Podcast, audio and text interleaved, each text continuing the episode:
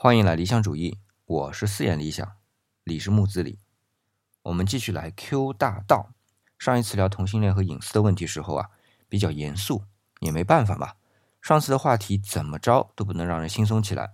无论是同性恋问题本身，还是美国这次同性恋婚姻法案的推行啊，以及谈及个人的隐私话题，何况这两者还是结合起来说的。那么今天呢，我们可以轻松一些，咱们来聊目标，人生目标啊。这人生目标啊，听着就很高大上吧？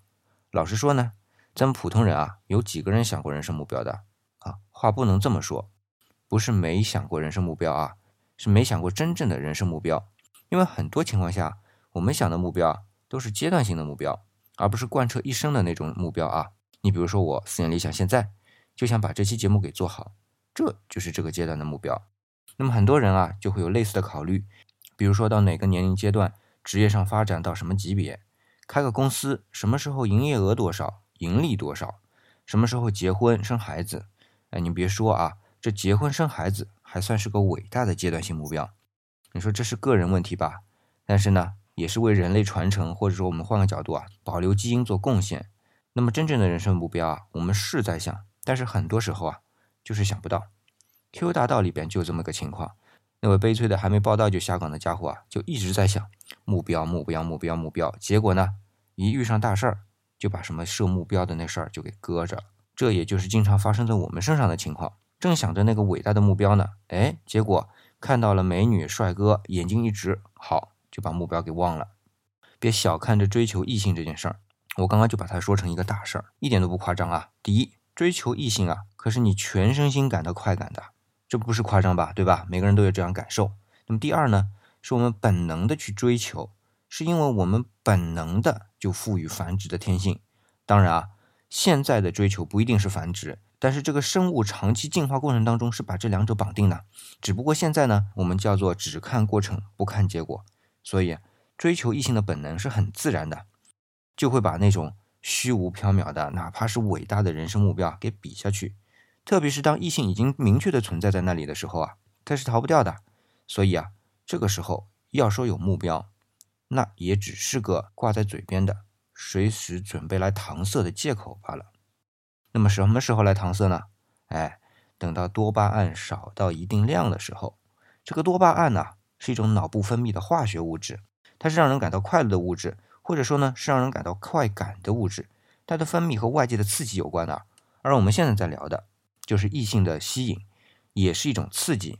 那么这种刺激通常来说啊，可以让大脑有十八个月的兴奋期，一年半啊。那么以后呢，身体的多巴胺水平啊就恢复到正常，这个时候理智就回来了。也就是说啊，在这个之前的十八个月里边，很多行为都是非理智的，但是呢，它就会激发很多潜能，比如说画个画呀，写个诗呀，作个曲啊啥的，甚至是写小说啊。不过啊。得写短篇的才行啊！这长篇小说万一过了一年半，那多半回到正常水平了，不就写不下去了吗？对了，顺便插一句啊，这里的十八个月啊，是大量的统计数据后得出的一个概率分布的一个时间段，而不是涵盖到所有的啊。你比如说射手座，对吧？射手座的人，我们都知道他的那个感情啊比较丰富，大多数射手座的人恋爱的时间都比较短啊，但绝对不是不专业啊！不要说我黑射手啊，所以啊。射手这样的一个人群，他肯定不是十八个月的这样的一个保持多巴胺分泌高峰的这么一个时期，可能啊只有六个月。不管怎么样吧，当多巴胺恢复到正常之后啊，很多问题会变得就是问题了。那么之前那些问题啊都不算是问题，这问题就有五花八门的啊，啥都有，房子的问题、孩子的问题、经济的问题、家庭背景的问题，各种各样，很难列全的。而往往呢，还是你中有我，我中有你的。这些问题都叠加在一起，分也分不清，你就会觉得烦，就想要降温、冷静，甚至呢就是分手。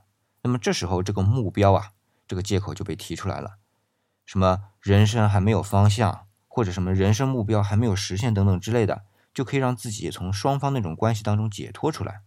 这 Q 大道里边啊，就有这样一个桥段，而且当事人还感觉自己特别的真实。好，那么话说回来啊。真正的人生目标究竟是什么呢？可能 Q 大道理给出了一个貌似合理的方案呢，比如帮助别人，听起来很伟大、很高尚啊。但是我认为啊，Q 大道理也侧面告诉你啊，这有点扯哎，究竟是怎么扯的？每个人感受不一样。那我多说呢也没啥意思，大家呢去剧院里面去看，就会有自己的感受。那我呢是想说啊，其实我们普通人的人生目标很简单，就是活着，就是前面说到的活着啊，而且都不会去想什么传承之类的。毕竟能活下来也是一件不简单的事情。活着对于普通人的目标来说啊，他不管是不是经常把它挂在嘴边，它就是我们的目标。活长久一些，质量好一些，这是我们通常的感受，对吧？反倒是那些时刻准备好牺牲自己生命的人呢？他们的人生目标会很远大的，但是我想说啊，我们大多都是普通人。好了，今天的 Q 大道呢就到这里，我是四眼理想木子李，在理想主义期待你下次的收听。